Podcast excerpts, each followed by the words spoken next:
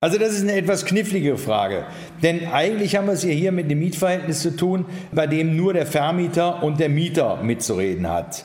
Jetzt hat ja der Sohn von der Jutta das Mietverhältnis beendet und will ausziehen. Fangen wir mal bei der ersten Frage an. Muss er die Wohnung in der gleichen Farbe streichen, die sie hatte? Nein, muss er nicht.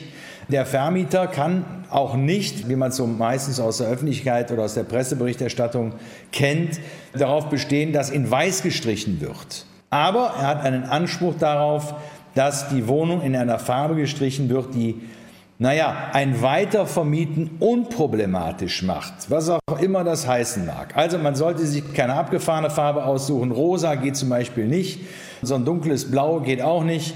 Also merke eine Farbe, die eigentlich jedem gefallen würde. Also der Vermieter kann nicht bestimmen, in welcher Farbe. Jetzt ist die Frage, kann der Vermieter denn bestimmen, dass der Mieter die Wohnung in renoviertem Zustand zurückgibt. Das ist erstmal die Frage, besteht überhaupt so ein Anspruch? Denn ich höre hier, der wohnt da erst drei Jahre drin und da kann es sehr gut sein, dass er überhaupt keinen Anspruch auf eine Vollrenovierung der Wohnung hat.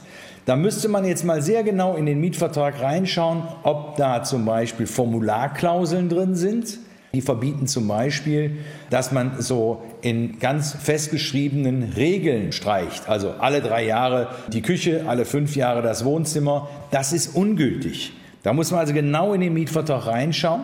Und jetzt kommen wir zu dem nächsten Punkt. Selbst wenn er verpflichtet wäre, die Wohnung hier zu renovieren, muss er das nicht selber tun. Er könnte auch einen Fachbetrieb damit beauftragen. Und genauso kann er, das ist jetzt etwas einfacher erklärt, auch den Nachmieter dazu verpflichten. Aber der Nachmieter muss es dann halt auch ordentlich machen. Und der Nachmieter kann für sich nicht in Anspruch nehmen, dass er vielleicht bei Auszug nicht mehr renovieren muss, weil er bei Einzug renoviert hat.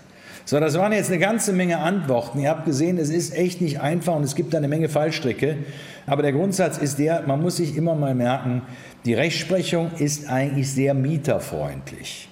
Und das gibt einem schon immer so, na, so einen groben roten Faden, an dem man sich orientieren kann.